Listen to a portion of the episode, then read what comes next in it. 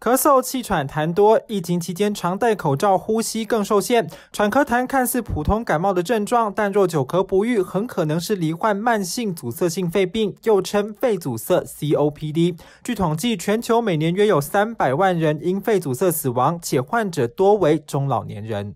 它是一种慢性的发炎的反应，然后在呼吸道里面产生，所以长期之后会造成我们肺功能的下降，而且会造成我们的这个呃呼吸道的阻滞。最常见原因就是抽烟，然后还有一些是因为空气污染。由于肺阻塞进展缓慢，许多患者直到急性恶化时才发现。常见症状包括短期内痰液变多或变浓稠，呼吸有喘鸣声，甚至简单日常活动都出现困难。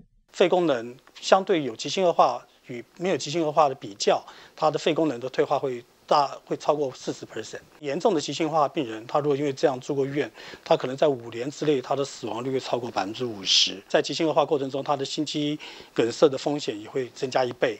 肺阻塞治疗以单方或复方支气管扩张剂、放松呼吸道平滑肌为主。不过，针对容易急性恶化的患者，还需搭配吸入性类固醇治疗，改善发炎及肺功能状况。而同时使用多种药物，可能导致患者服药顺从性不佳。目前也有了新的治疗选项。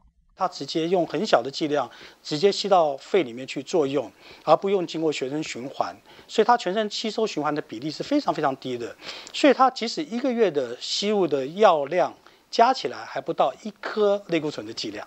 对身体的影响也很小，所以它的安全度是非常大的。我们刚刚提到说，两种的气管扩张剂的一个单方或复方的药物，然后或者说是加上有加上吸入性类固醇。现在其实有些新的药物，它其实把它都合在一起，变成三合一的药物。对大部分的病人来讲和家属来讲，可能是一个比较方便的是选项。为加强肺阻塞的防治及提升世人对肺阻塞的病视感，世界卫生组织把每年十一月的第三个礼拜三定为世界 COPD 日。今年也将于十一月十八号登场。陶奇伟主任提醒，患者应配合医师规律用药，定期回诊追踪，接受肺部复健等。生活中避免吸烟及接触二手烟、汽车废气等不良空气影响。也鼓励患者可接种流感及肺炎链球菌疫苗，进一步降低肺部发炎的风险。记者陈柏山台北采访报道。Thank you.